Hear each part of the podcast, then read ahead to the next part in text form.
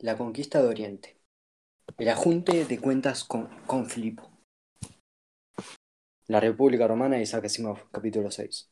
El ajuste de cuentas con Filipo. En 200 a.C. pudo dirigir su mirada hacia el este para conquistar el estado de los reinos helenísticos. El más cercano y más inmediatamente peligroso era Macedonia. Allí, un rey fuerte, Filipo V, había llegado al trono en 221 a.C. y estaba fortaleciendo la dominación macedónica sobre Grecia. Por entonces, Grecia solo era una sombra de lo que había sido. Los poderes principales en Grecia eran dos asociaciones de ciudades. Una de ellas, en Grecia septentrional, era la Liga Etolia. La otra, en Grecia meridional, era la Liga Aquea. Reñían continuamente una con otra y con Macedonia. Si se hubiese unido firmemente, podían haber rechazado a Macedonia, que tenían continuos problemas con los bárbaros circundantes y con otros reinos helenísticos. Pero los griegos nunca lograron unirse contra un enemigo común. La Liga Aquea libraba una guerra constante contra Esparta, que estaba recuperando algo de su antiguo vigor y disputaba a la Liga del dominio de la Grecia meridional. En efecto, tan mortal era esa rivalidad que la Liga Aquea llegó a pedir ayuda contra Esparta al enemigo común, Macedonia. Esta aplastó a Esparta en una batalla el año anterior a la subida al trono de Filipo, y por entonces la Liga Aquea era poco más que un títere macedónico. Filipo entró en guerra con la Liga Etolia, que mantenía su postura antimacedónica, quien pronto, y pronto obtuvo victoria sobre ella. Pero esta guerra fue interrumpida en 217 a.C. con un apresurado acuerdo de paz, porque Filipo deseaba tener las manos libres para emprender una acción contra Roma, que acababa de perder sus dos primeras batallas contra Aníbal. Después de Canas, Filipo selló una alianza con Aníbal, pero no pudo enviar refuerzos mientras la flota romana dominaba los mares. Roma no se contentó con una defensa pasiva solamente. Formó una alianza con los etolios y los espartanos, ansiosos de, volver a Macedonia las humillaciones pasadas, y envió un pequeño contingente al otro lado del Adriático.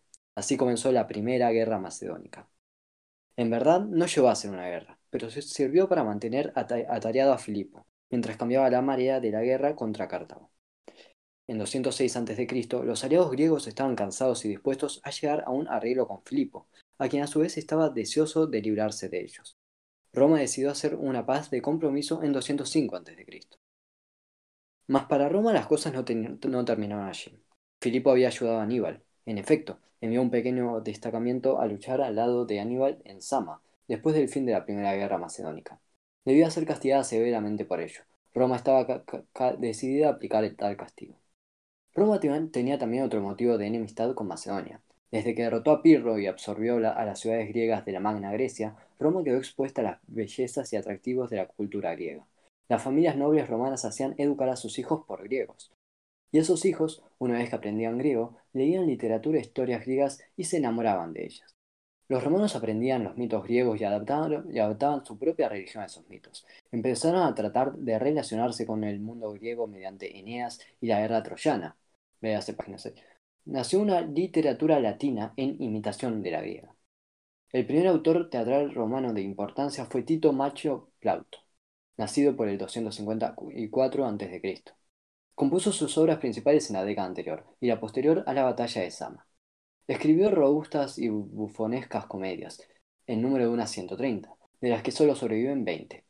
Usó los argumentos que encontró en las comedias griegas. Un contemporáneo más joven, Quinto Enio, nacido en 239 a.C., había luchado en Cerdeña durante la Segunda Guerra Púnica y había llegado a Roma en 204 a.C.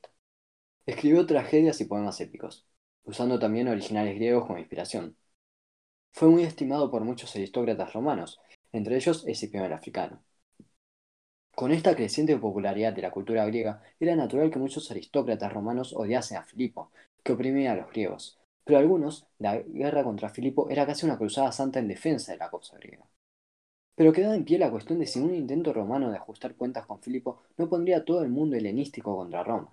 Según veían la situación los romanos, esto parecía dudoso. El, el Egipto tolemaico había sido poderoso bajo los tres primeros Ptolomeos, pero el tercero había muerto en 221 a.C. Ptolomeo IV fue un monarca débil, y cuando murió en 203 a.C., poco antes de la batalla de Sama, subió al trono un niño de 8 años, Ptolomeo V. No había peligro de que Egipto interviniera en contra de Roma, apenas podía defender su propia existencia. Además, Egipto había sido aliado de Roma desde poco después de la derrota de Pirro, cuando el juicioso Ptolomeo II comprendió que era conveniente ser amigo de Roma y Egipto fue desde entonces fiel a esa alianza. Asia Menor estaba dividida en una cantidad de pequeños reinos helenísticos. El más occidental de ellos, que estaba del otro lado del Egeo con respecto a Grecia, era Pérgamo. Los grandes enemigos de Pérgamo eran los reinos helenísticos mayores vecinos a él, entre ellos Macedonia. Por ello, el rey de Pérgamo, Atalo I, se alió con Roma, a la que juzgaba como su protectora natural. La única región griega que mantenía su independencia y su prosperidad, ahora que Siracusa había desaparecido como Estado independiente, era Rodas, isla del sudoeste del mar Egeo. Se alió con Roma por las mismas razones que Pérgamo. También Atenas formó una alianza con Roma. Quedaba el imperio Seleucida, que justamente por entonces estaba llegando a la cúspide de su poder y era el único reino helenístico amigo de Macedonia. Antíoco III había llevado al trono Seleucida en 223 a.C.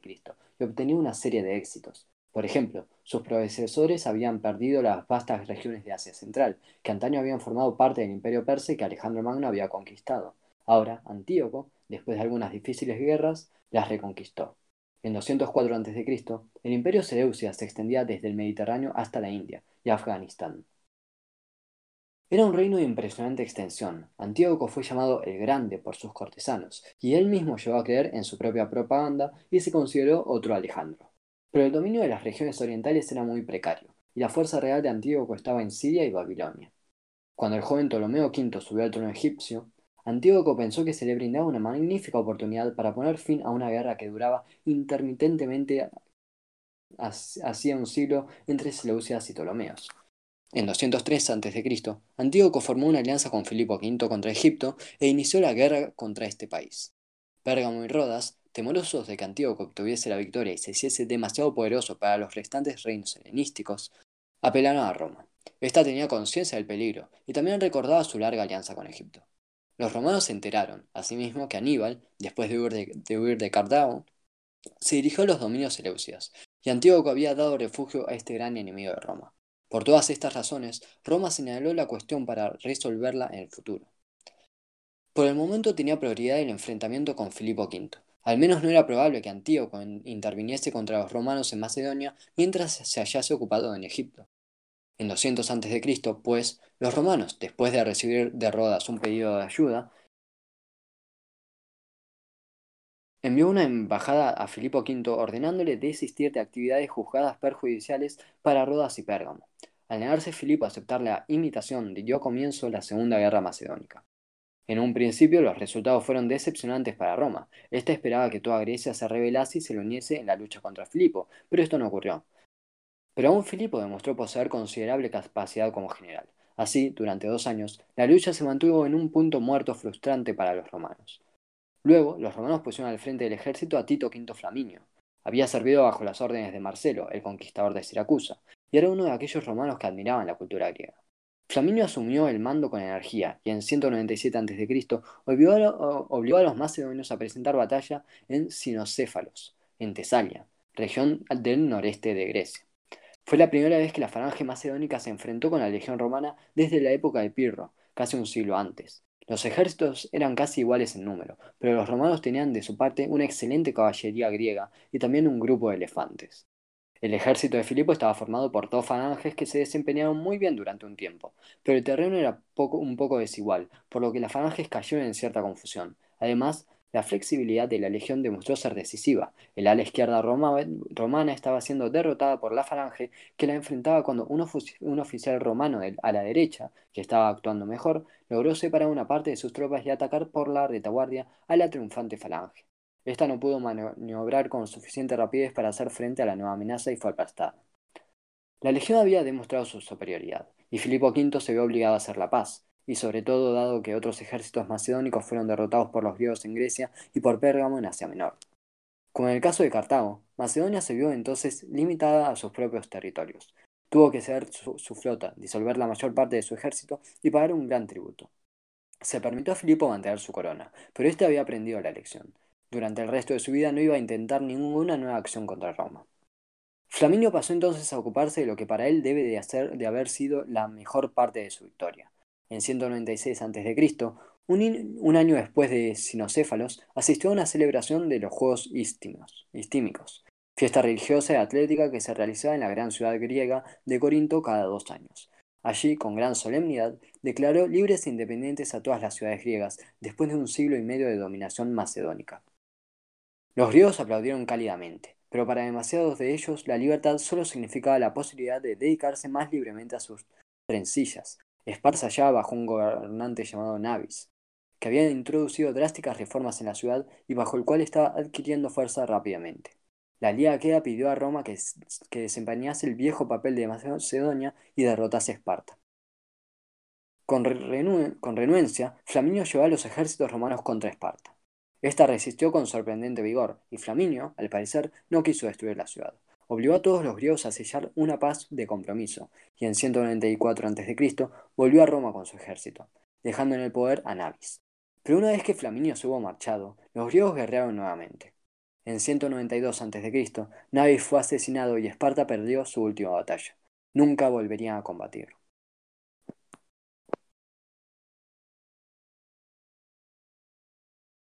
Ajuste de cuentas con Antíoco. ¿Y qué pasaba con Antíoco? Mientras Roma marchaba contra Macedonia, Antíoco invadía Egipto. Ganó una importante victoria en 200 a.C. y se apoderó de territorios asiáticos que Egipto había poseído durante casi un siglo. Sus ejércitos avanzaron también en Asia Menor. En 197 a.C. murió Atalo de Pérgamo. Su hijo, Eumenes II, confirmó la alianza con Roma y pidió a Flaminio, quien en ese momento estaba acercando a Filipo, que ordenara a Antíoco que se marchase de Asia Menor.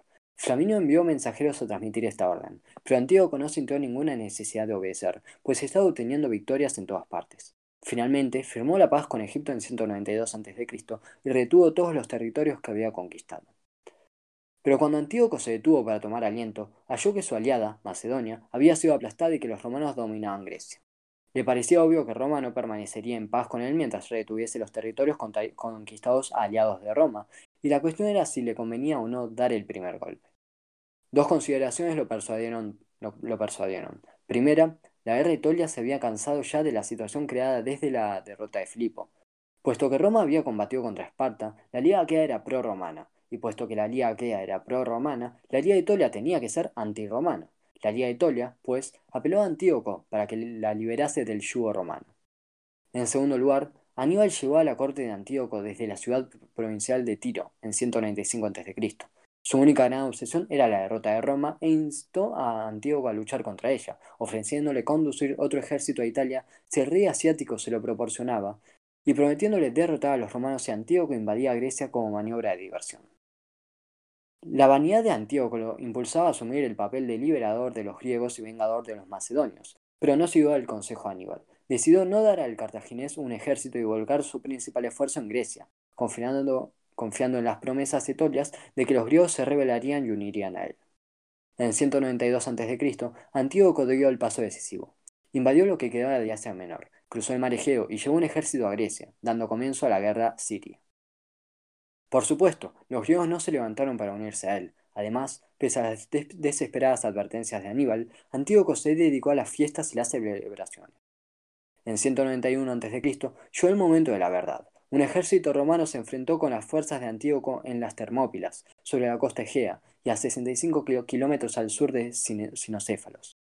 Los romanos obtuvieron una fácil victoria, y Antíoco, aterrado, se retiró apresuradamente a Asia.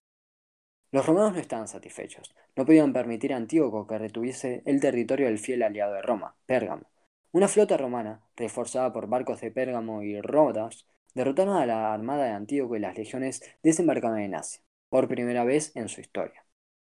A su frente estaba Lucio Cornelio, Cornelio hermano de Escipión el, africano. El senado romano se había resistido a dar el mando a Lucio, pero el africano se ofreció para ir como segundo jefe, lo cual inspiró confianza. En 190, a.C. se libró una batalla en Magnesia, a unos 65 kilómetros del Egeo, tierra adentro. Escipión el africano estuvo enfermo, en cama, durante la batalla, pero los romanos ganaron de todos modos sin mucha dificultad, por lo que Lucio Escipión recibió el sobrenombre de Asiático. Antíoco estaba acabado. En el tratado de paz que se firmó a continuación, Antíoco tuvo que ceder Asia Menor. Pérgamo y Rodas fueron reforzados a expensas del Seleucida y las ciudades griegas de la costa egea de Asia fueron liberadas. Antíoco tuvo también que pagar una pesada indemnización equivalente a unos 30 millones de dólares actuales. Además, Antíoco tuvo que admitir que entregaría a Aníbal a los romanos, pero pensó que esto sería deshonroso, por lo que arregló las cosas para que Aníbal pudiese escapar. El, gran cartaginés huyó a Bitinia, un reino helenístico situado al, al noroeste de Pérgamo. Allí se convirtió en un valioso consejero del rey Bitinio Prusia II.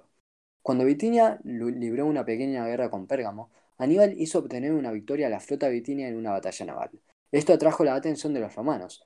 Pérgamo era su aliado y Aníbal su mortal enemigo. El mismo Flaminio fue enviado a Bitinia en 183 a.C. para exigir la entrega de Aníbal. El rey Bitinio se vio obligado a aceptar, pero cuando Aníbal vio que los soldados rodeaban su casa, rápidamente privó a Roma de su victoria final, tomando el veneno que siempre llevaba consigo. Así murió Aníbal, 33 años después de su victoria de Canas y 19 años después de su derrota de Sama. Después de la batalla de Magnesia, también la vida de Escipión entró en la sombra. Cuando volvió de Asia, se encontró con sus enemigos políticos en Roma estaban iniciando una investigación de su manejo de las indemnizaciones pagadas por Antíoco y acusaban a él y a su hermano de haberse quedado con parte del dinero. Lucio Escipión estaba dispuesto a presentar los libros de contabilidad, pero el africano, fuese porque era demasiado orgulloso para someterse a una investigación, fuese porque era culpable, se apoderó de los libros y los destruyó. Sus enemigos vociferaron que eso indicaba la culpabilidad de los hermanos. Se impuso a Lucio una pesada multa, y Escipión fue llevado a juicio en 185 a.C acusado de haber aceptado soborno de Antíoco. Podía haber sido condenado, pero recordó al tribunal que ese día era el aniversario de la batalla de Sama. De inmediato, el criterio de la multitud obligó a absolverle. Escipión murió en 183 a.C., el mismo año que murió Aníbal. Yo continúo acá. Las sombras se ciernen sobre Grecia. Por la época de la muerte de Aníbal y de Escipión, ya nadie podía desafiar a Roma, ni en el este ni el oeste.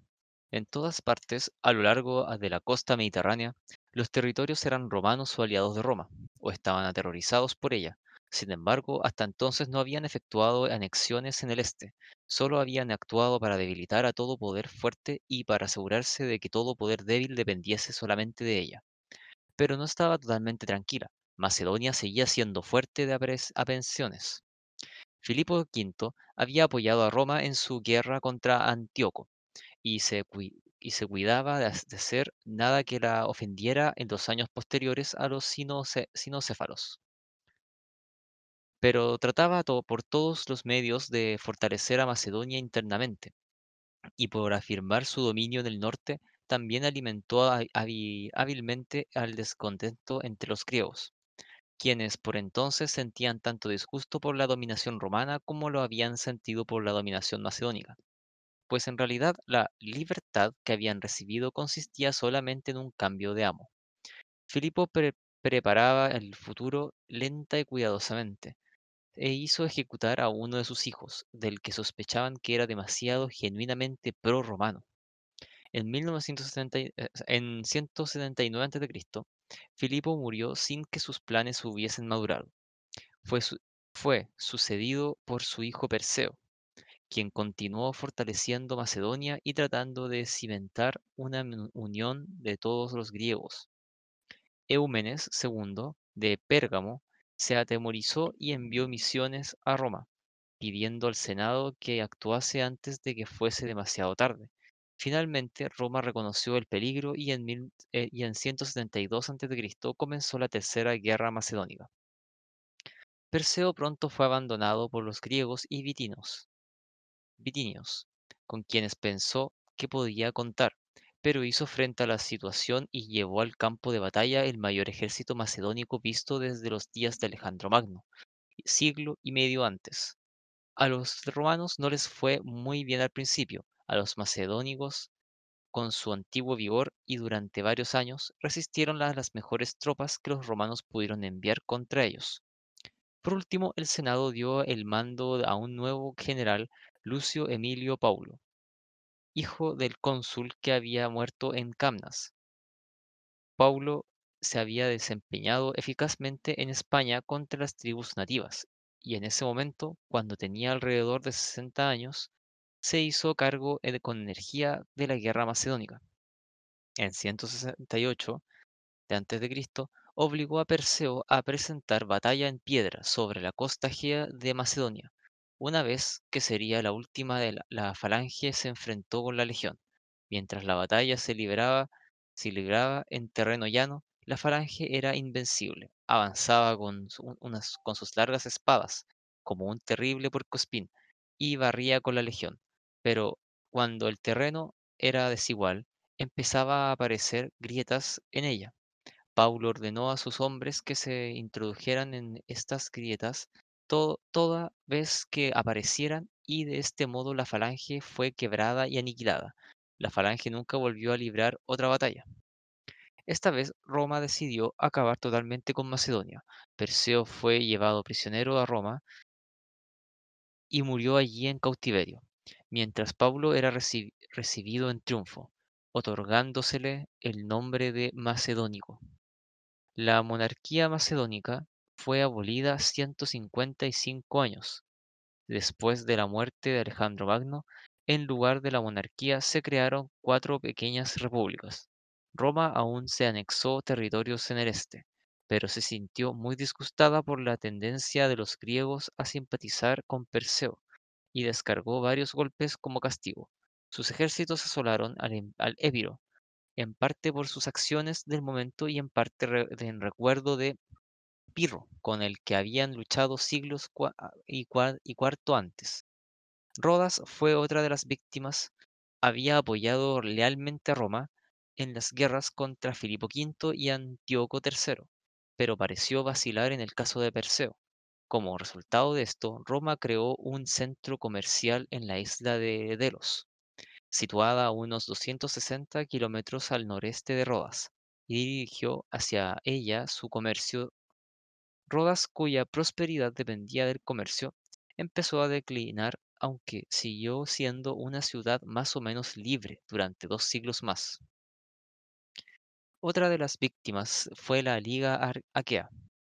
Había sido totalmente prorromana desde la derrota de Filipo V y ofreció su ayuda en lucha contra Perseo, pero en parte importante de sus líderes quiso permanecer neutral.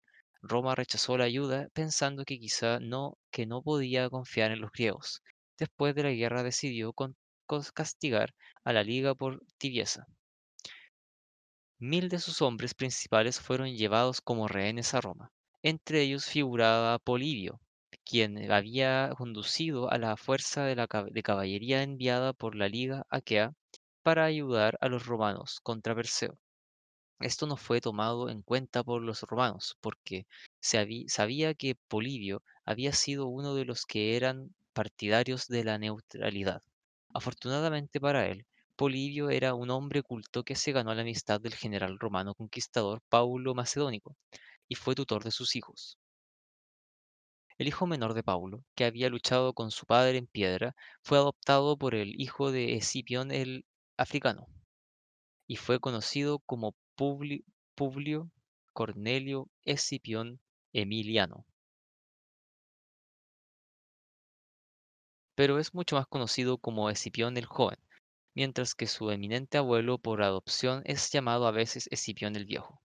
Escipión el, el Joven fue un ejemplo típico de romano admirador de lo griego, filolénico. Introdujo en Roma la costumbre de afeitarse el rostro, costumbre tomada de Grecia, donde lo habían introducido Alejandro Magno. También frecuentó a los hombres de saber, tantos griegos como romanos. En el círculo de Escipión, por ejemplo, figuraba Cayo Lucilio, el primer romano que escribió sá- sátiras, esto es, composiciones literarias que recubrían el vicio y el destanio- des- des- desatino.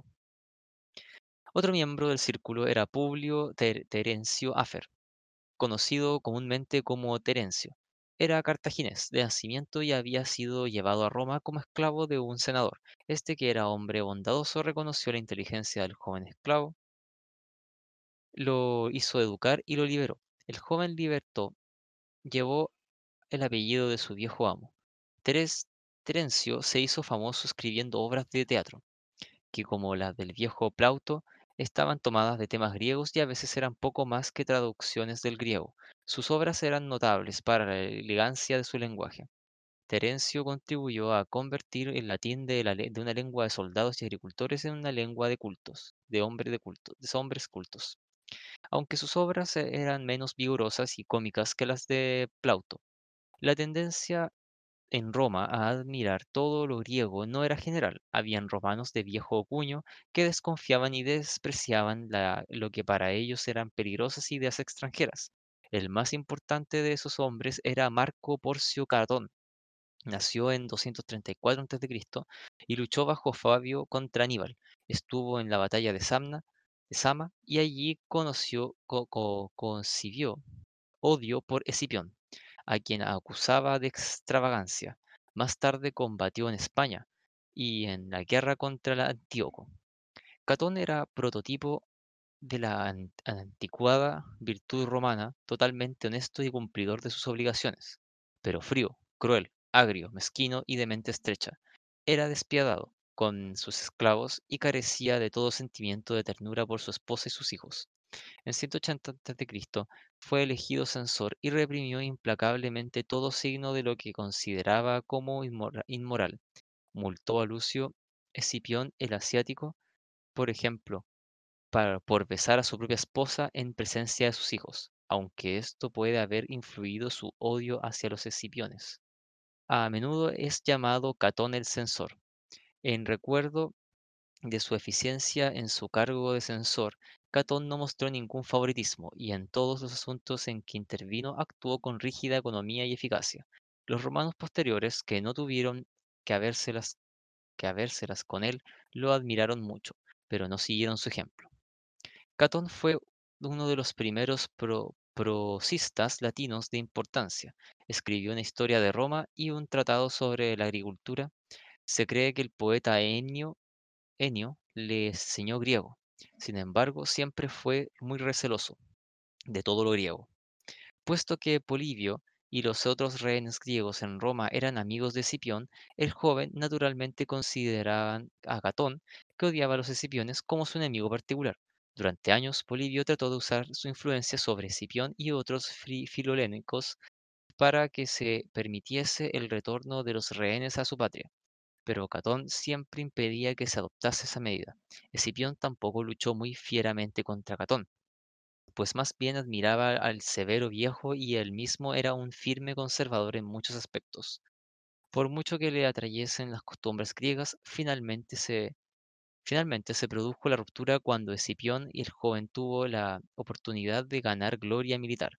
Aunque Roma se había establecido en la España cartaginesa, las tribus nativas del norte habían luchado ten- tenazmente durante siglo y medio contra el avance romano. Escipión el joven marchó a España en 151 a.C. y mediante una hábil diplomacia y un inteligente manejo de la situación aplacó las tribus y logró la paz. Cuando volvió a Roma, su reputación había aumentado hasta el punto de que Catón tuvo que admitir de mala gana que los griegos se marchasen. Pero lo admitió de la manera más grosera posible. Cuando el Senado discutía si liberar o no a los griegos, Catón se levantó y dijo, no tenemos otra cosa que hacer más que estar aquí sentados todo el día discutiendo si, un puñado de viejos griegos tendrán sus féretros aquí o en Grecia. Entonces los griegos fueron liberados después de 17 años de exilio. Polibio pagó con, creces su deuda hacia los escipiones y pu- pues escribió una historia de Roma durante el periodo de su ascenso a la dominación mundial. Aún sobreviven partes de su historia y este griego tan tardíamente liberado por Roma no nos, nos legó el, al mejor relato que poseemos de los hechos de esta durante su época más heroica. El cruel tratamiento de los rehenes griegos hechos prisioneros por una razón tan endeble y el endurecimiento en general de la dominación romana inflamaron a los sentimientos antirromanos de los griegos, quienes esperaron la oportunidad para liberarse. El fin de Cartago. Desde la batalla de Sama, Cartago luchó para sobrevivir diciéndose a sus asuntos internos y sobre todo tratando de no provocar a los romanos, pero los romanos necesitaban pocos pretextos. Nunca perdonarían a Cartago las humillantes victorias de Aníbal. Masinisa, en convivencia, en connivencia con los romanos hizo todo lo que pudo para irritar y acosar a los cartagineses. Los insultaba, invadía su territorio y cuando Cartago se quejaba a Roma, ésta no le proporcionaba ayuda alguna. El romano más articar- anticartaginés era desde luego Catón. En 157 a.C. formó parte de una misión romana que viajó a África para dirimir, dirimir otra disputa entre Masinisa y Cartago. Catón se horrorizó de ver que Cartago gozaba de prosperidad y su pueblo de bienestar. Esto le pareció intolerable e inició una campaña para ponerle fin. A partir de ese momento terminaba todos sus discursos, cualquiera que fuese el tema, con la frase Praeterea, Praeterea senso Cartaginem, esse delendam. Soy también de la opinión de que Cartago debe ser destruida. Cartago delenda est. En realidad se trataba de algo más que de un mero prejuicio de su parte. Cartago, al hacer florecer nuevamente su comercio, competía con Italia en la venta de vino y aceite, y los terratenientes italianos, uno de los cuales era Catón, se veían perjudicados. Pero por supuesto, con frecuencia el provecho privado se oculta tras una apariencia de gran patriotismo. En 149 a.C., finalmente Catón tuvo su oportunidad. Las acciones de, Masinies- de finalmente arrastraron a Cartago a levantarse en armas contra su incansable enemigo. Se libró una batalla, que ganó Masinisa, y los cartagineses comprendieron de inmediato que Roma consideraría esa acción como una violación del Tratado de Paz, pues Cartago había hecho la gran guerra sin permiso de Roma.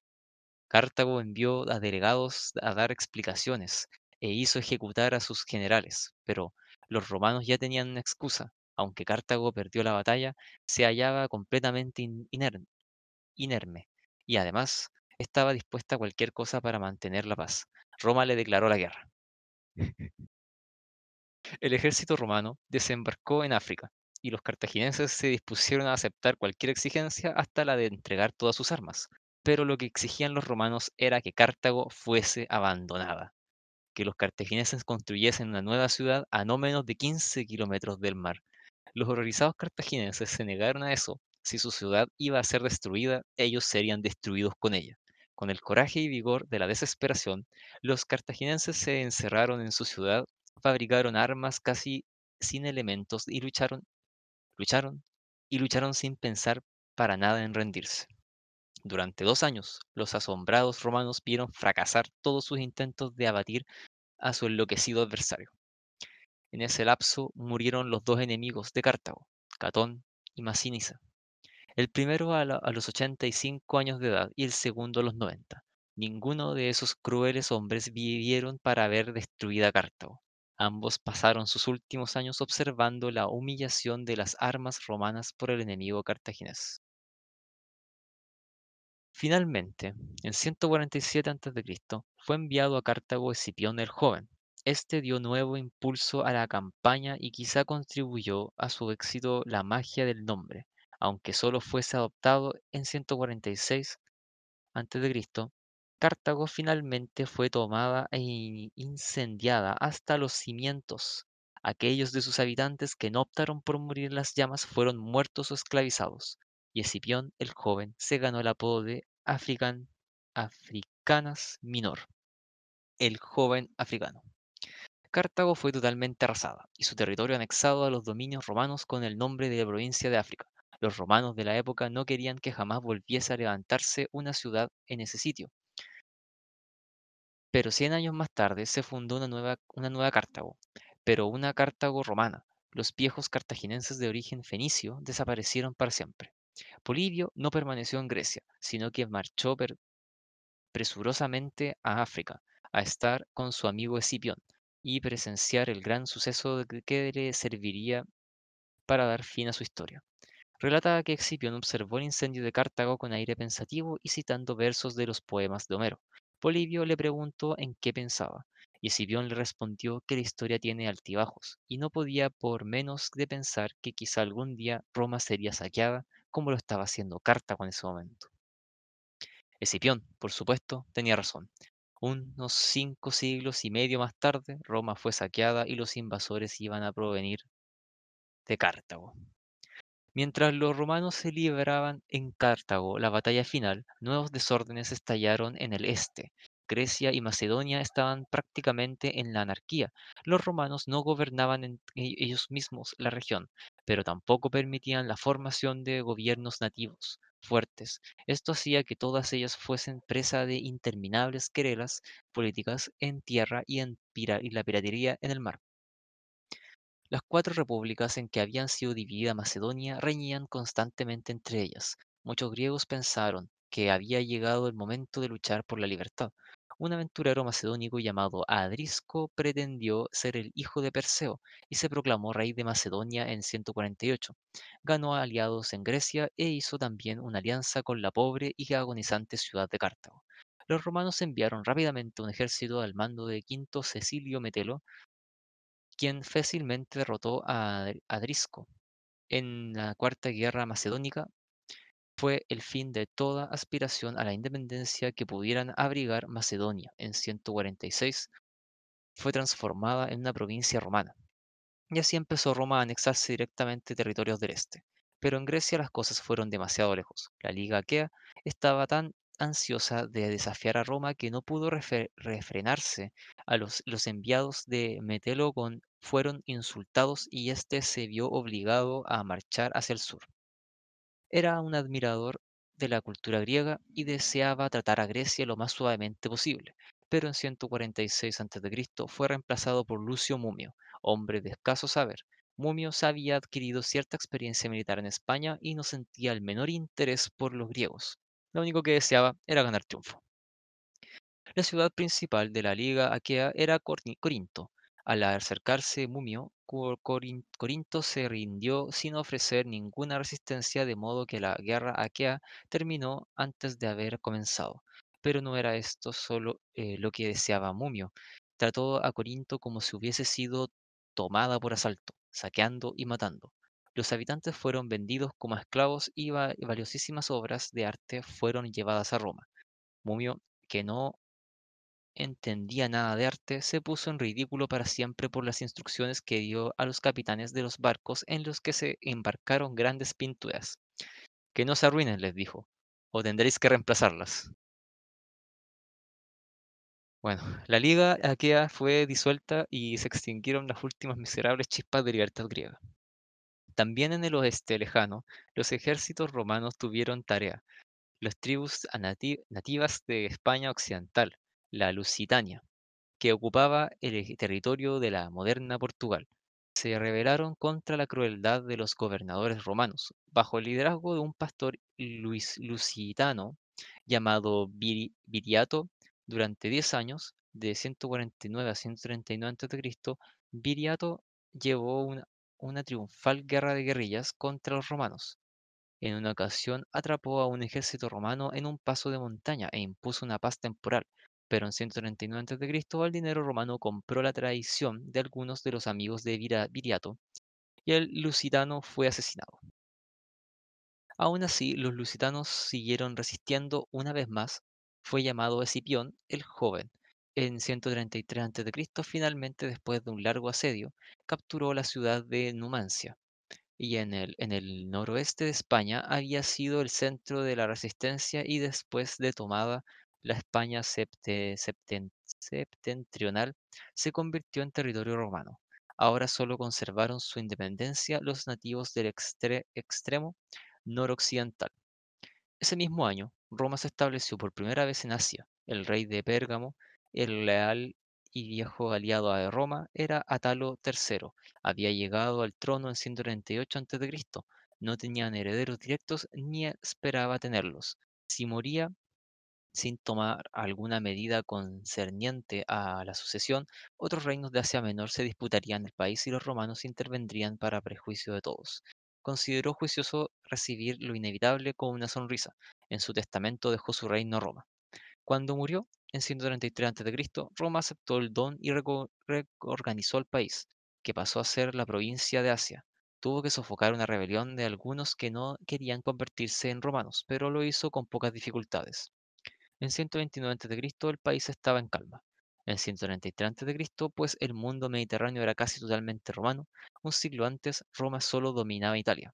Ahora casi toda España era suya, como lo era el África Central, el norte de Macedonia, Grecia, Pérgamo y las islas del Mediterráneo occidental y central. A lo largo de todas las costas de este mar, reinos nominalmente independientes, pero que eran aliados romanos, o al menos reinos intimidados y sumisos. El Egipto tolemaico siguió bajo el gobierno de los reyes débiles que se preocupaban por obtener el favor romano, y eran poco más que títeres romanos. Solo el imperio seleucida conservó cierto poder durante un tiempo. Antíoco III murió en 187, pero bajo sus hijos el reino se recuperó del daño que le habían hecho Roma.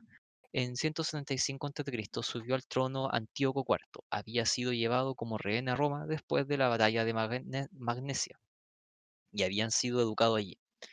Pero una vez fue rey pensó que podía seguir luchando con los egipcios al viejo estilo. Trató de hacerlo y obtuvo algunas victorias, pero los romanos intervinieron y lo obligaron a retroceder. Antíoco IV, resentido por la derrota, buscó batallas más fáciles en otras partes. Judea estaba bajo su dominio, de modo que declaró ilegal el judaísmo e intentó obligar a los judíos a aceptar la cultura griega. Los judíos se rebelaron y bajo la familia de los macabeos crearon un reino independiente. Después de la muerte de Antíoco IV y en 163 a.C. empezó la decadencia final del imperio seleucida. Las tribus nativas del este, que habían sido sometidas primero por Alejandro Magno y luego por Antíoco III, se independizaron para siempre y en, 129 a.C. hasta tomaron Babilonia. Después de esto, el poderoso imperio seleucida quedó reducido a Siria solamente y agotó sus energías en guerras civiles entre diferentes miembros de la familia seleucida, cada uno de los cuales quería subir a ese trono sin valor. Tampoco ellos pudieron ofrecer resistencia a Roma.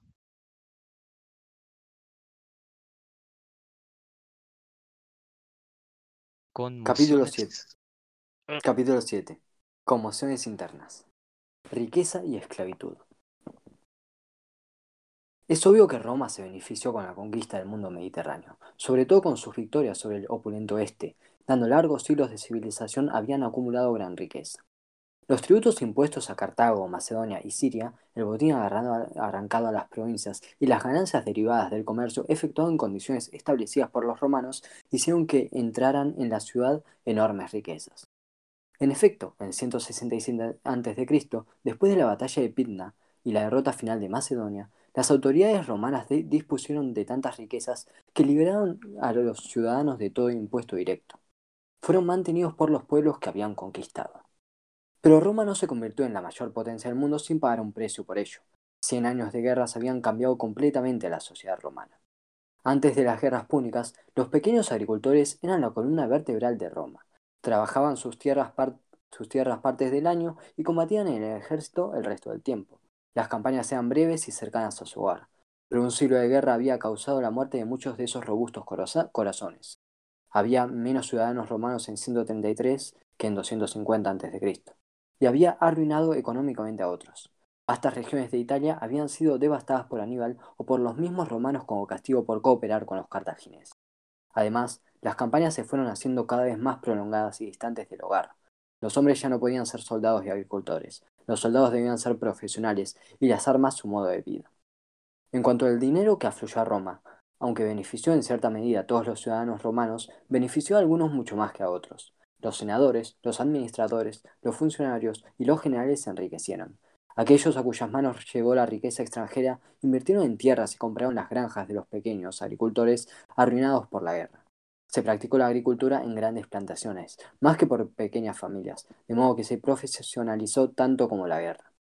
También afluyeron a Italia esclavos de África, Grecia, Asia y España, lo cual contribuyó a empeorar la situación del pequeño agricultor. Se usaron grandes cuadrillas de esclavos para las labores agrícolas, bajo la supervisión de capatanes cuya única tarea consistía en hacer trabajar hasta la extenuación a los infortunados que estaban bajo su control. El propietario podía vivir en Roma, lejos de la vista del sufrimiento humano y, por ende, sin sentirse responsable por él. Este ausentismo del propietario siempre estimula el maltrato de los arrendatarios y, los, y esclavos. Los pequeños agricultores que lograban conservar su tierra, pese a los estragos de la guerra, no podían competir con las caudillas de esclavos. con las cuadrillas de esclavos. Como resultado de esto, eran muchos los que abandonaban el tropel, en tropel el campo para marcharse a Roma y buscar allí cualquier trabajo. Así surgió en la ciudad una gran clase de proletarios. Esta palabra proviene de una voz latina que significa criar hijos, pues para la aristocracia o gobernante la única función de los pobres era la de producir hijos que sirvieran en las legiones. Dentro de Roma, un ciudadano de Roma tenía cierto poder. Por pobre que fuese podía votar, lo cual significaba que los aristócratas que aspiraban a un cargo elevado tenían que tomarlo en cuenta. Los políticos astutos e inescrupulosos comprendieron cada vez más claramente que esos votos romanos estaban en venta. Buscaban la popularidad pujando unos contra otros, votando asignaciones de alimentos a precios reducidos para los ciudadanos romanos y de tanto en tanto distribuyendo cereales gratuitamente. También montaban juegos y espectáculos de todo género gratuitos. De este modo se sobornaba a la gente para que combatiese en las batallas de un líder contra otro, a menudo contra sus propios intereses. Esta política, que provocó el enriquecimiento de los políticos y la ruina de Roma, es llamada habitualmente panem et circenes, a menudo se traduce esta frase como pan y circo, pero circo no significaba para los romanos lo que significa para nosotros. Es la palabra latina para anillo y alude al recinto, que en realidad era habitualmente ovalado, dentro del cual se realizaban competiciones y espectáculos para entretenimiento del pueblo.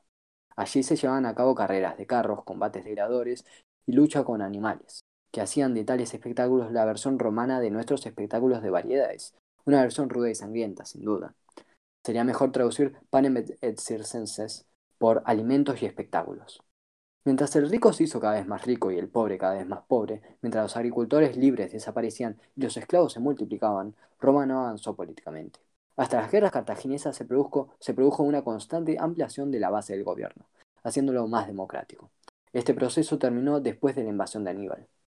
Ello se debió, entre otras cosas, a que, durante el mortal peligro de la Segunda Guerra Púnica, todo el mundo reconoció la necesidad de un gobierno fuerte.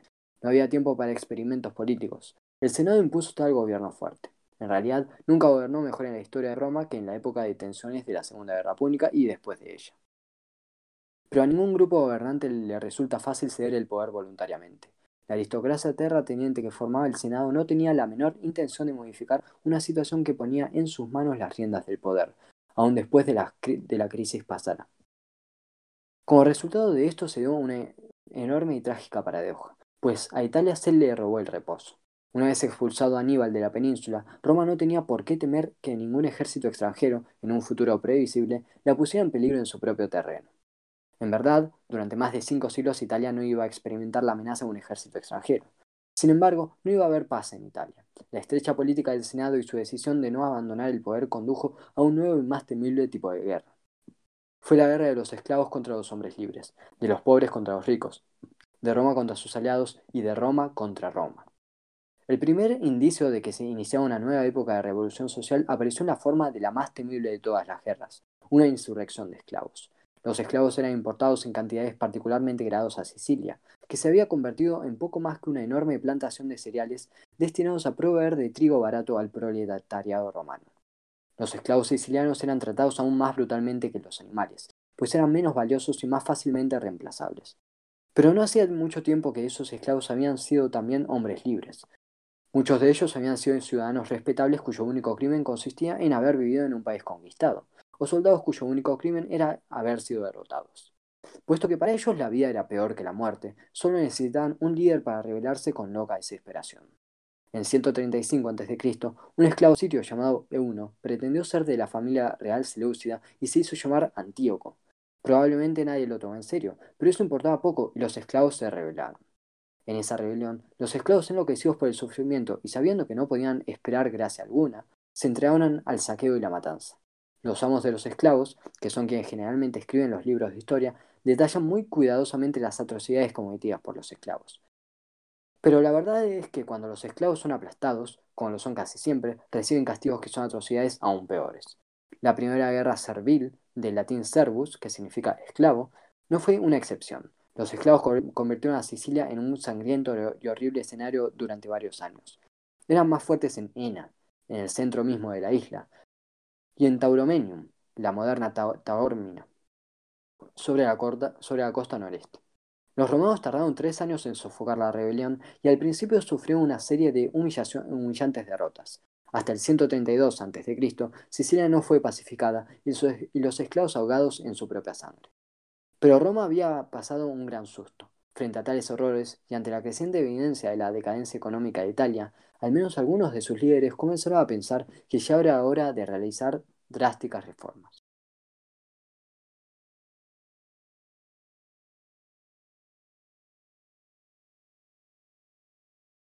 Los Gracos.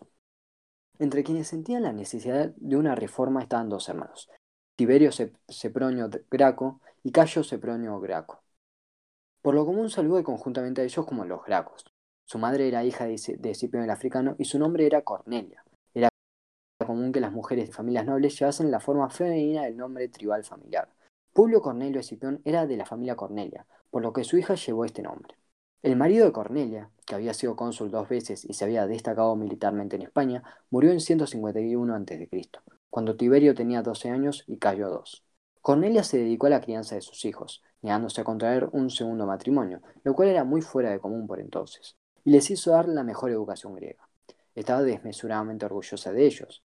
Cuando en una visita una matrona romana le mostró sus joyas y pidió luego ver las de Cornelia, ésta llamó a sus hijos y, poniendo uno a cada lado de ella, respondió, esas son mis joyas.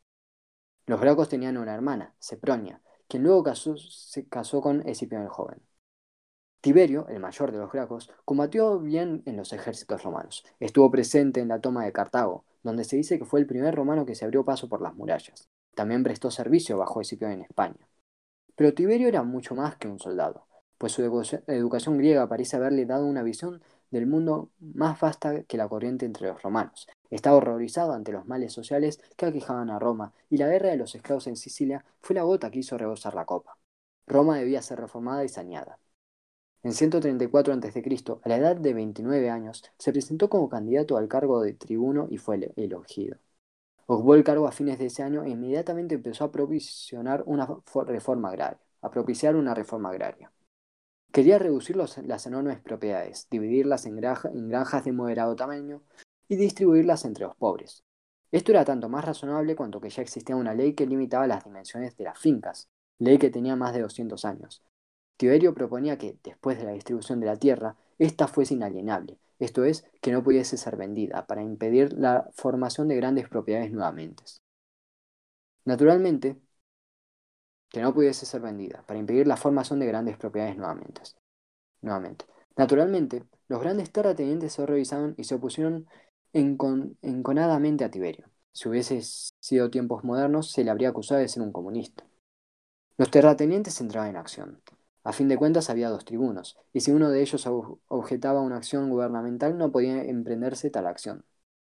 El otro tribuno, Marco Octavio, era amigo de Tiberio, pero cuando se le ofreció suficiente dinero descubrió que en verdad no era tan amigo de él.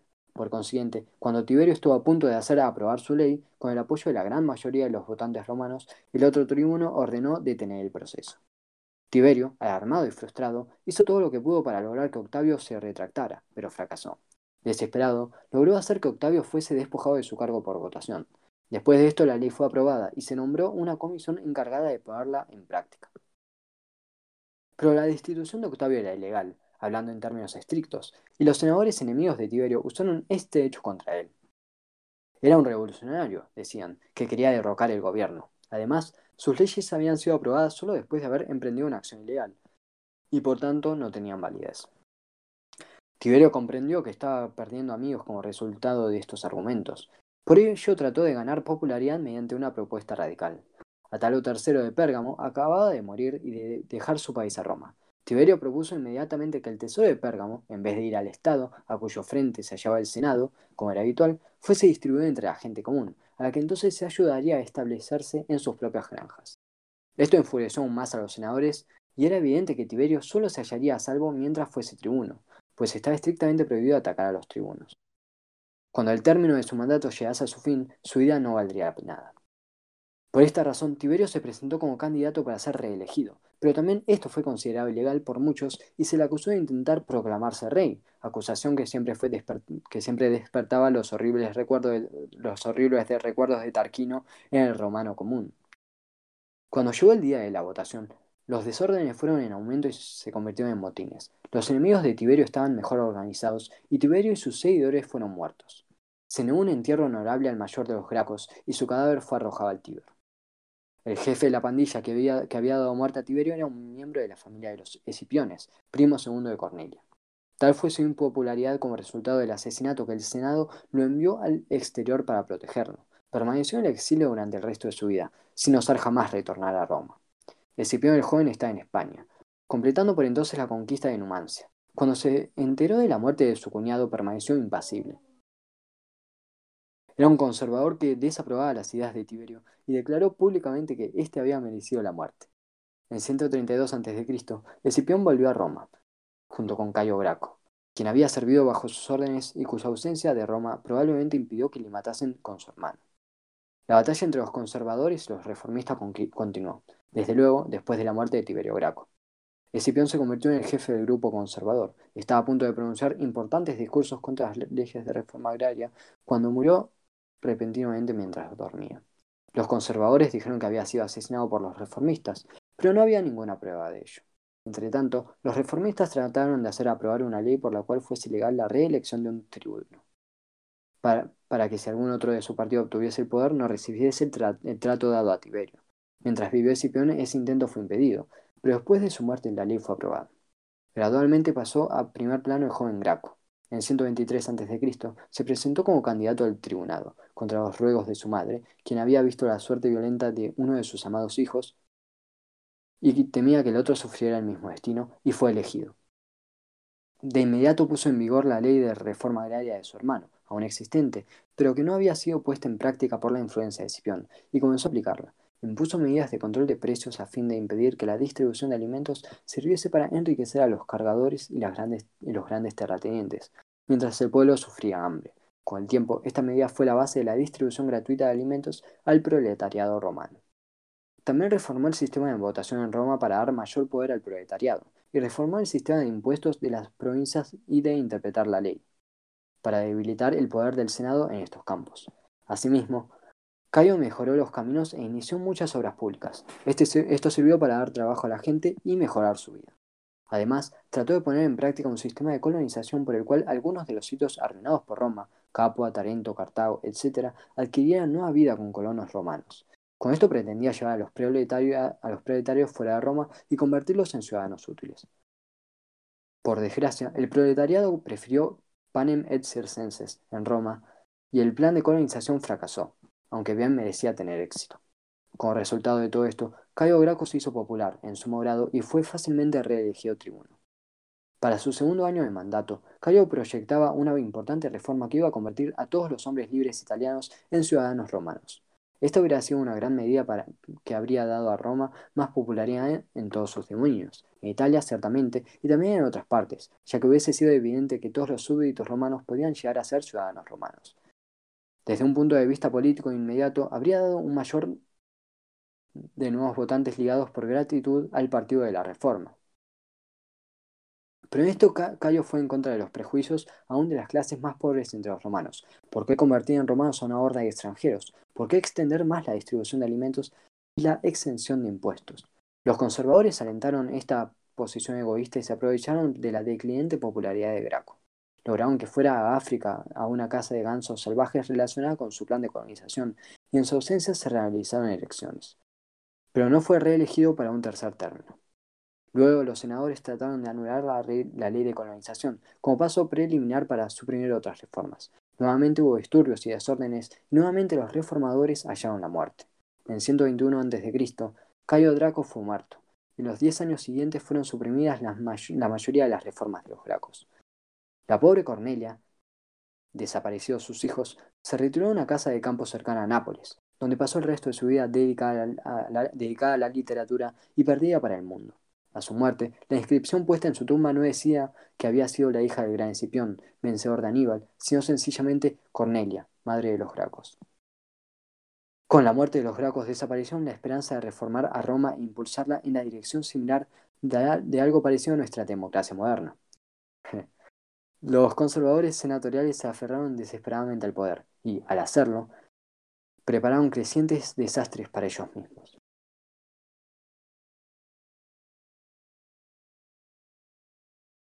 Mario.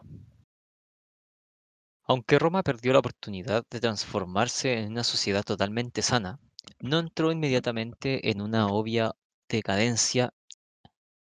En verdad, extendió su poder sobre regiones aún más vastas durante dos siglos, pero a un ritmo más lento que antes y, excepto en uno o dos casos, con escasa oposición. Las tribus celtas de Europa Occidental se encontraban entre los enemigos que podían ofrecer una resistencia más dura a Roma. Las tribus españolas se habían defendido durante tres cuartos de siglo antes de sucumbir y entre las provincias españolas e Italia había una vasta extensión de unos 500 kilómetros habitada por otras tribus celtas. Esa región se extendía desde los Pirineos a los Alpes y desde el mar Mediterráneo hasta el Océano Atlántico. Era la Galia que tenía unos 630.000 kilómetros cuadrados. Las tribus galas habían ocupado Roma en 390 a.C. y otras habían hecho incursiones en Macedonia y Grecia en 280 a.C. De modo que el mundo antiguo conocía bien su formidable potencia, pero Roma no obtuvo ocasión para, tenerles, para temerles ahora.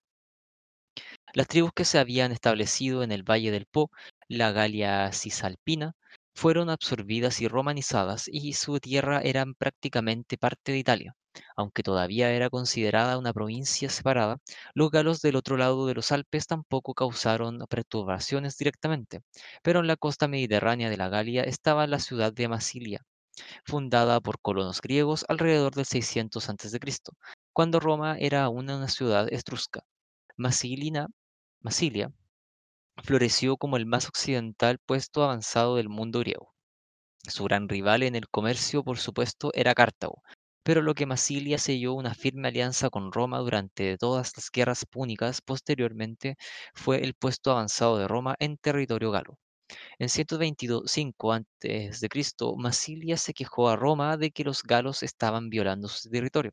Los romanos respondieron y de inmediato siempre y de inmediato siempre lo hicieron, y además eso brindó al Senado romano la oportunidad de sacar fuera de la ciudad al cónsul Marco Fulvio Flaco. Flaco era un enérgico defensor de los gracos y el movimiento reformista, de modo que cuanto antes abandonase Roma y cuanto más tiempo permaneciese fuera de ella, tanto mejor para el Senado.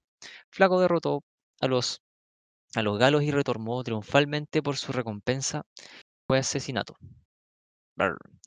Flaco derrotó a los galos y retornó triunfalmente, pero su recompensa fue su asesinato junto con Cayo Graco. Algunos años más tarde, los romanos se trasladaron a la Galia meridional en forma permanente y se establecieron a lo largo de la ruta que habían seguido Aníbal para, pasar de España a Italia. 30 kilómetros al norte de Masilia fundaron un puesto militar en 123 a.C. y la llamaron Aquae Sextiae, la moderna Aix por Sextio Calvino, quien era cónsul por entonces. En 118 a.C. fundaron la ciudad de Narvo, de Narvo Marcio, la moderna Narbona, sobre la costa mediterránea, a unos 200 kilómetros al oeste de Masilia. La parte romana de la Galia fue organizada como provincia en 121 a.C. y cuando Narvo Marcio se convirtió en su principal ciudad, la provincia fue llamada la Galia Narbonense. Como era una región muy agradable, apropiada para los turistas y los que iban de vacaciones, pronto se convirtió en la provincia para los romanos, y aún se le conoce por este nombre, pues la región sudeste de lo que es la Francia actual, región cuya principal ciudad es Aix, es llamada Provenza. Roma podía haber proseguido la conquista de toda la Galia a la, a la sazón, pero esta tuvo que ser postergada por tres cuartos de siglo más, pues eh, para entonces otros problemas la requerían. Entre otros surgieron las peligrosas complicaciones en África que mostraron la rápida y repugnante decadencia del gobierno romano no reformado. Después de la muerte de Macinia, Masinisa, de Numidia, al comienzo de la Tercera Guerra Púnica, el miembro más notable de su familia fue su nieto Yugurta, su tío que había sucedido a Macinia, sucedido, sucedido a Masinisa en el trono envió al joven a España, en parte para que adquiriera preparación militar y en parte para liberarse de él. Allí Yugurta sirvió bajo las órdenes de Escipión el joven. Este quedó muy impresionado por el joven, por el joven númida y lo envió de vuelta a su país con grandes elogios y recomendaciones para que se le diera un alto cargo. Después de la muerte de su tío, Yugurta compartió el trono con un par de primos, pero Yugurta no vio la ventaja de compartir nada. En 117 a.C. hizo matar a uno de sus primos, envió al otro al exilio y se proclamó rey de Numidia. Esto era obviamente ilegal y también inmoral, aunque a Roma eso le preocupaba menos, eso le preocupaba menos. Y puesto que Numidia era un, un protectorado romano, correspondía a Roma impedir que ocurriesen tales cosas. Sin embargo, Yugurta halló el método adecuado para tratar con los romanos de, nue- de nuevo cuño. Cuando llegaron senadores a Numidia para investigar la situación, los colmó de presentes y los envió de vuelta a Roma, para que dijeran al gobierno romano que Yugurta era una bella persona y no habían hecho los romanos buscaron compromisos como el de dividir Numidia y dar al primo de Yugurta la, parte menos deseable. Yugurta hizo la guerra contra su primo, lo mató también y en 102 a.C. se apoderó de todo el país. Roma no podía permitir que sus órdenes fuesen burladas de este modo y el Senado tuvo que enviar a un ejército de Numidia en 111 a.C., con lo cual comenzó la guerra de Yugurta. Esto no inmutó a Yugurta, quien sencillamente sobornó al general y estuvo en paz nuevamente. Ante esto, el partido, el- partido honesto de Roma, lo que quedaba de él, hizo que se ordenase a Yugurta comparecer ante la ciudad para dar explicaciones personalmente. Yugurta acudió rápidamente a Roma, sobornó a un tribuno e hizo detener el proceso. Mientras se hallaba en Roma, hasta se las arregló para hacer asesinar a uno de sus enemigos númidas. Luego, cuando se embarcó para volver a Numidia, dijo to- torvamente, según se cuenta, la vida de la ciudad está en venta, y si hallase un solo comprador, moriría. Se reinició la guerra con Yugurta, una guerra de lanzas de hierro contra monedas de oro, y triunfó el oro. El ejército romano se vio obligado a retirarse de Numidia. Había que hallar de algún modo un general honesto, y Roma empezaba a descubrir que tenía escasez de ellos. Es difícil encontrar hombres sanos en una sociedad enferma.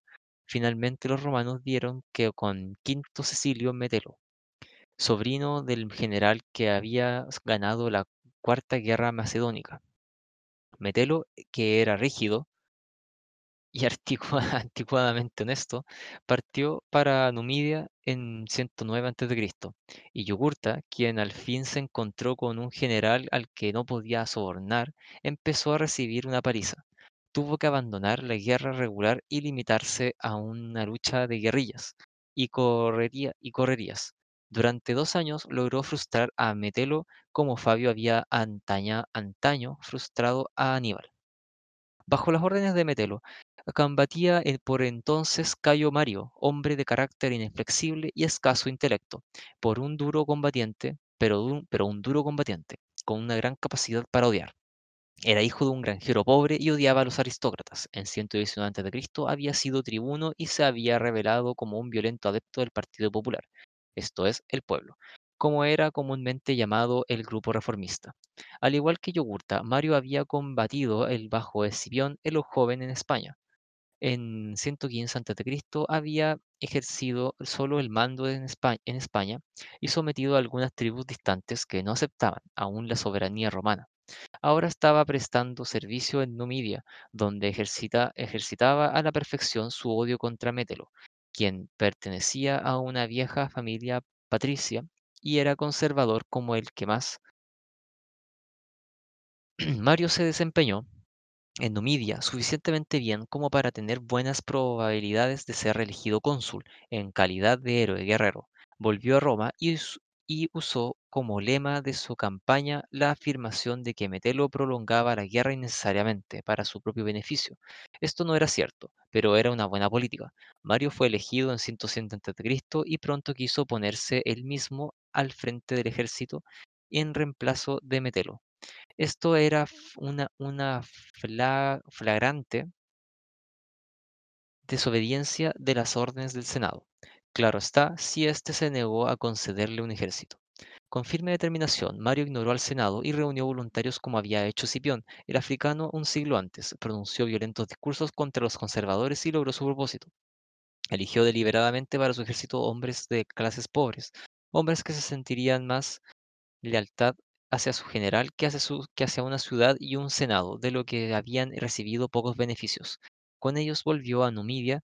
Mario tenía como lugar, lugarteniente a Lucio Cornelio Sila, que era otro soldado capaz de por mucho más inteligente y cuyas simpatías iban hacia los conservadores. Entre ambos derrotaron a Numidia y capturaron a Yugurta en 105 a.C. Sila logró su captura mediante una sutil diplomacia y el su uso del suegro de Yugurta, Poco, rey de Mauri- Mauritania, en la región que ocupa hoy el moderno Ma- Marruecos, quien por dinero con- convino en volverse contra Yugurta. Yugurta se rindió a Sila, no a Mario, e inmediatamente los conservadores trataron de difundir la creencia de que fue Sila, no el odiado Mario, quien había ganado la guerra. Esto dio su origen a cierta enemistad entre los dos jefes militares que iban a tener importantes consecuencias más tarde. En 104 a.C., Yugurta fue llevado a Roma, donde murió miserablemente en la prisión. Después de su muerte, la, parte oriental de Numidia siguió bajo el mando de gobernantes nativos, pero la parte occidental anexada al reino de Ma- Mauritania. Por entonces surgió ante Roma la amenaza de los bárbaros. De las regiones septe- septentrionales en de Europa llegaron nuevas, tribus de bárbaros, gentes rudas, toscas que nunca habían oído hablar de Roma. Los romanos los llamaron cimbrios, y su patria de origen quizá haya estado en lo que es la actual Dinamarca, aunque esto no es modo alguno, en modo alguno seguro habían estado migrando de un lugar a otro por Europa Central y en 103 a.C. cruzaron el Rin y entraron en la Galia lanzándose hacia el sur en hordas salvajes y desenfrenadas. Dos veces los cimbrios derrotaron a los ejércitos romanos enviados para detenerlos, pero en ningún momento los bárbaros hici- hicieron intento alguno de entrar en la misma Italia. Se contentaban con matar a los soldados que encontraban a su paso y por lo demás solo pretendían buscar un lugar donde asentarse. En su búsqueda penetraron a España. En Roma cundía el pánico, como si hubiesen vuelto los días de los galos. Ejércitos romanos eran derrotados por bárbaros, mientras en Numidia otros ejércitos romanos se habían comportado vergonzosamente en la sólida guerra con Yurta.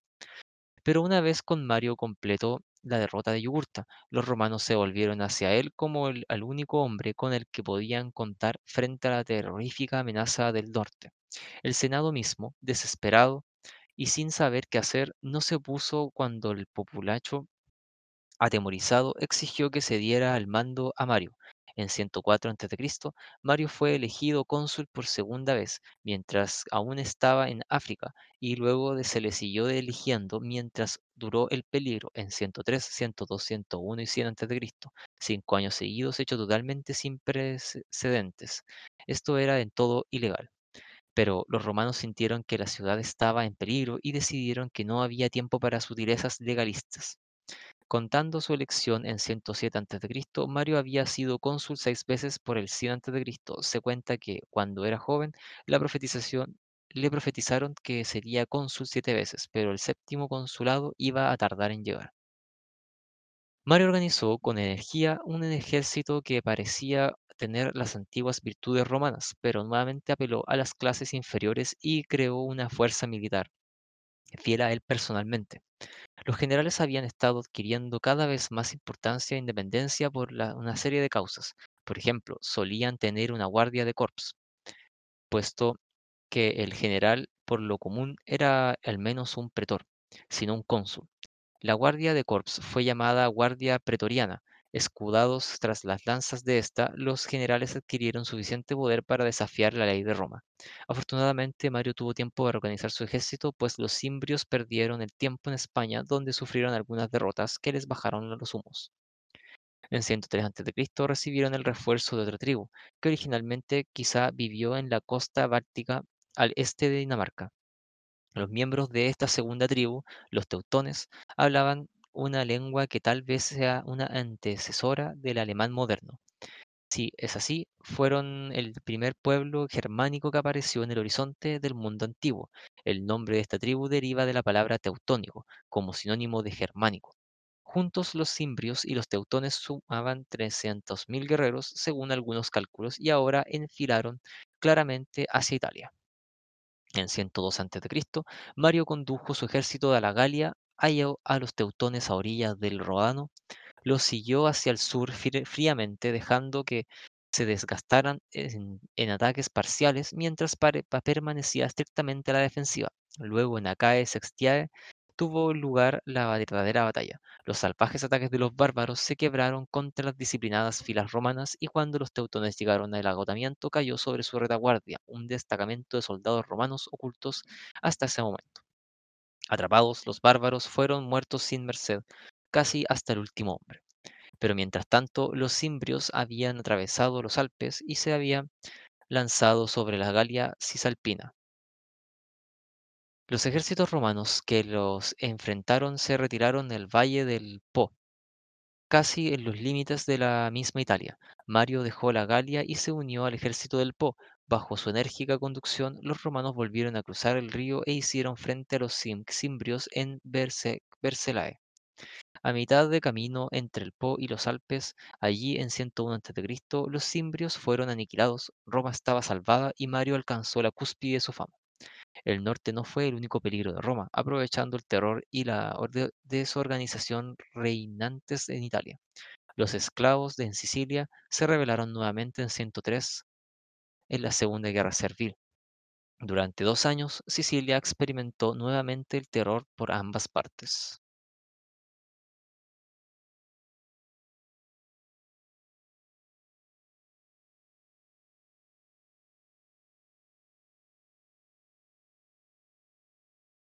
La guerra social. Pero en 100 a.C., Roma pudo respirar otra vez. Yugurta estaba muerto. Los cimbrios y los teutones habían sido exterminados. Los esclavos estaban en calma. Todo parecía marchar bien. Era tiempo de considerar una vez más la cuestión de la reforma. Mario estaba en su sexto consulado y en la cúspide de su popularidad quiso usar esta popularidad para cumplir con sus obligaciones hacia sus soldados. Para recompensarlos necesitaba granjas, y esto suponía dividir las grandes propiedades y fundar colonias en los que pudiera establecerse los veteranos. En resumen, necesitaba aplicar el plan propuesto. El plan propuesto por Cayo Grago. Para ello apeló el Partido Popular, hacia el cual ya, se ya sentía simpatías, pero Mario no era un político, sin educación, analfabeto, no podía hacer de hábiles discursos ni idear una política sagaz, no era más que un soldado que podía ser un títere en manos de otros hombres más listos. Así Mario cayó en romanos del tribuno Lucio Apuleyo, Saturnino, quien pocos años antes había sido eliminado de un puesto político por el Senado como consecuencia de la cual se convirtió en un vigoroso opositor de este. Saturnino hizo aprobar las leyes que quería Mario, intimidando a los senadores mediante disturbios y movilizando muchedumbres violentas, hasta obligó a aprobar una cláusula que imponía a los senadores el deber de jurar que cumplían, que cumplirían las diversas leyes aprobadas dentro de los cinco días de su aprobación. Solo Metelo, el general bajo cuyo mando había estado Mario en Numidia, se negó a jurar y marchó a un exilio voluntario.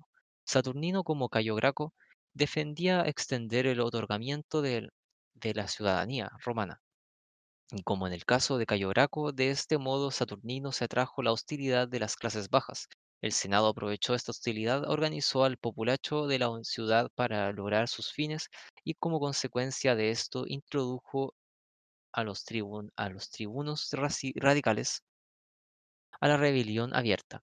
Aumentaron los disturbios y la violencia provocados por ambas partes. El Senado declaró que el estado de energía en el estado de emergencia en la ciudad y llamó a Mario como cónsul para que protegiera al gobierno capturado y poniendo en prisión a los jefes de su propio partido. Mario fue incapaz de hallar un modo de salir del dilema y finalmente, impulsado por lo que él creía que era su deber como cónsul, obedeció al Senado. En una batalla campal librada en el foro, Saturnino y sus partidarios fueron derrotados y obligados a rendirse.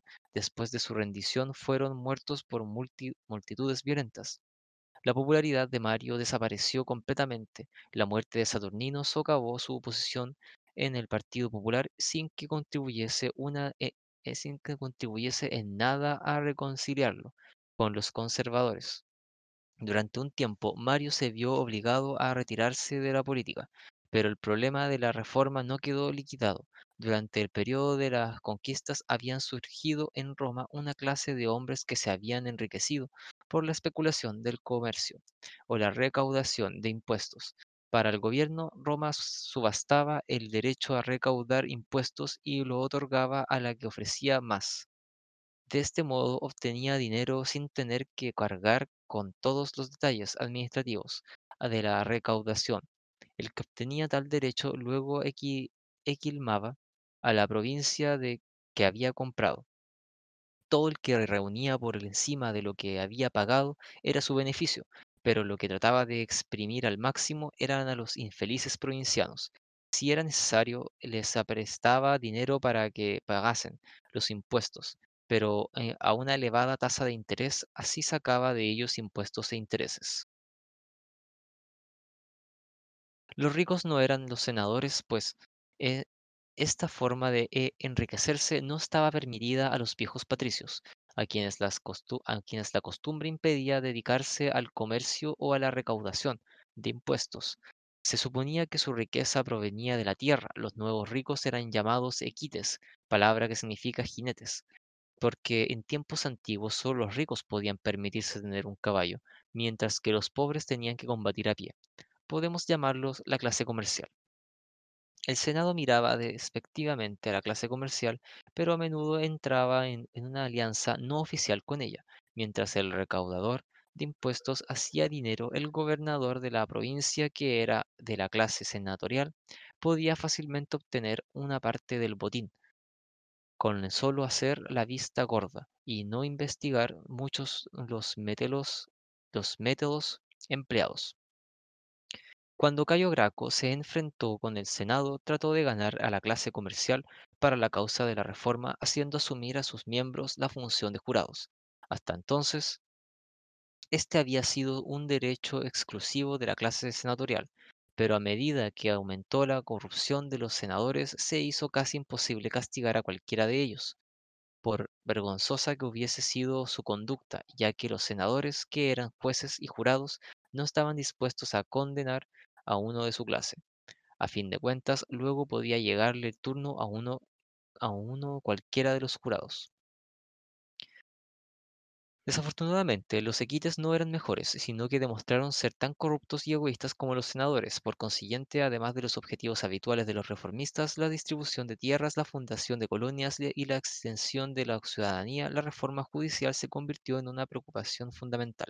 En 91 a.C., un nuevo tribuno reformista, Marco Livio Druso, abordó ese problema. Era hijo de un hombre que había sido tribuno junto con Cayo Graco y que se había opuesto a las reformas de este, pero el hijo era muy diferente. Era un idealista y un verdadero reformador. Propuso que a los 300 senadores se añadiesen 300 equites y que asumiesen juntos la función judicial. La idea era que los senadores vigilasen a los equites y que estos a su vez vigilasen a los senadores. De este modo, la nueva clase gobernante se vería obligada a ser honesta, pero probablemente esto no habría dado resultado. A las dos clases habrían formado una alianza y que hubiese permitido la corrupción de unos y otros. Para luchar contra esa corrupción conjunta, Druso también propuso crear una comisión especial que juzgase a todos los jueces acusados de corrupción. Ni el Senado ni los equites habrían aceptado esto, por lo que Druso se dirigió al pueblo con el habitual programa de la reforma agraria y la colonización, y como de costumbre también agregó la concesión de la ciudadanía a los aliados italianos, lo cual, como siempre, alarmó a los prejuicios, a los prejuiciosos. Los senadores y los equites lograron paralizar todas las leyes de Druso. Aún después de haber sido aprobadas, el mismo Druso murió misteriosamente. Nunca se encontró su asesino. Para muchos italianos, el asesinato de Druso fue la gota que colmó el vaso. Durante dos siglos habían sido fieles aliados de Roma, en los buenos como en los malos tiempos. En su gran mayoría habían permanecido junto a Roma después de los sombrios, de los sombrios días de Camnas. ¿Cuál fue su recompensa? Sin duda, no era mucho otorgarles la ciudadanía. Esta implicaba que podían votar, pero solo si se trasladaban a Roma, pues Las costumbres romanas exigían la presencia de los votantes en Roma. No era de esperar que los italianos acudieran a grandes cantidades a Roma y desde distancias de cientos de kilómetros por cada votación, de modo que no era probable, como sostenían muchos romanos que se oponían a la concesión de la ciudadanía, que los italianos, eh, que los italianos llegasen a controlar el gobierno. Por desgracia, los romanos nunca tuvieron un gobierno representativo, por el cual quienes habitaban en las regiones alejadas pudieran elegir individuos que, residiendo en Roma, defendiesen los intereses de sus elecciones en el Senado pero aún dejando de lado la cuestión del voto, eh, la ciudadanía romana era deseable. Como ciudadanos romanos, los italianos habían tenido mayores derechos en los tribunales de justicia. Habrían estado exentos de diversos impuestos y compartido las riquezas que aflu- afluían de las conquistas en el extranjero. Además, se habrían sentido más importantes y abrigado una mayor autoestima. Era indudable que la ciudadanía no constituiría- no constituía una gran recompensa por su lealtad. Sin embargo, una y otra vez durante medio siglo habían sido defraudados los romanos partidarios de conceder la ciudadanía y a los italianos eran expulsados de sus cargos y habitualmente asesinados por los intransigentes senadores y sus secuaces. Después de cada una de esas victorias senatoriales, los, los regocijados italianos eh, que acudían a Roma con la esperanza de que se les otorgara la ciudadanía eran expulsados ásperamente. Pues bien, si Roma no, no necesitaba de los italianos, estos no necesitaban de Roma. Llenos de furia, varios distritos italianos se declararon independientes y formaron una república separada que llamaron Italia. Establecieron su capital en Co- Corfinio a unos 130 kilómetros de Roma. Naturalmente esto suponía la guerra, y la, y la contienda que siguió es llamada habitualmente la guerra social, palabra latina que significa aliados.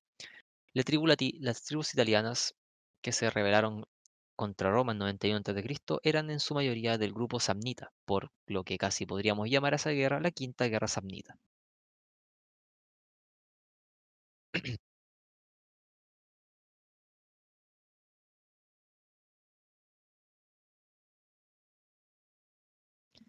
Roma no pensaba ceder, pero fue cogida por sorpresa.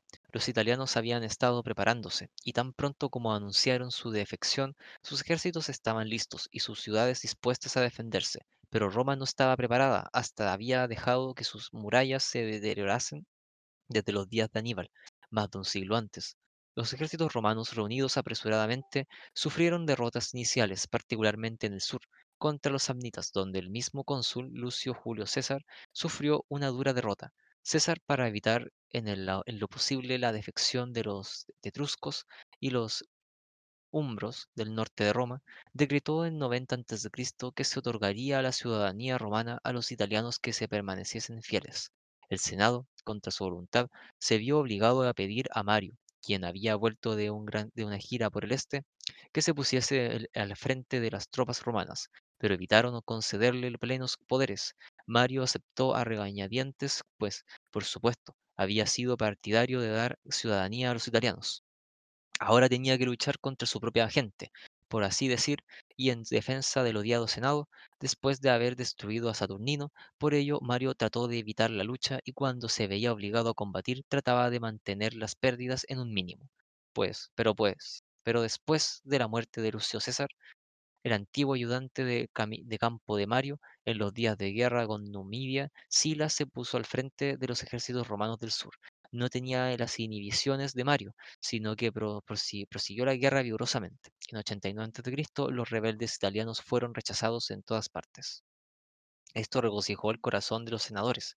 Su hombre, Sila, había tenido que combatir bajo el, ma- el mando de Mario contra Yugurta y contra los bárbaros del norte. Ahora por fin Sila iba a combatir independientemente y lo haría mejor que Mario.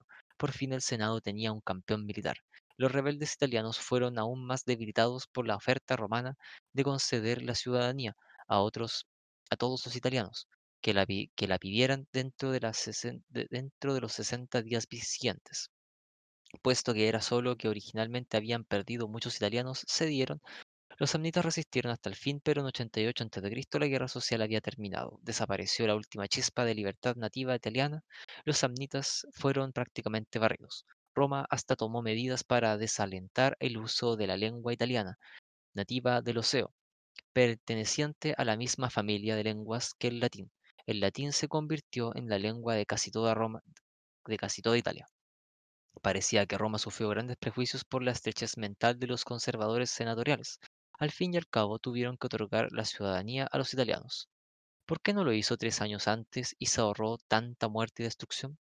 El cambio de opinión de los romanos no se produjo porque repentinamente vieran la luz o por un sentimiento de afecto hacia los aliados y los daños que les habían causado.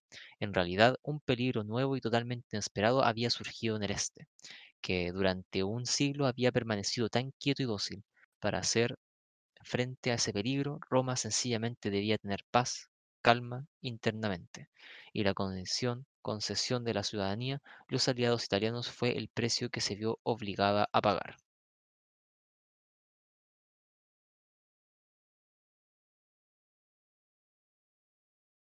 Y hasta aquí llega el club de lectura del día de hoy.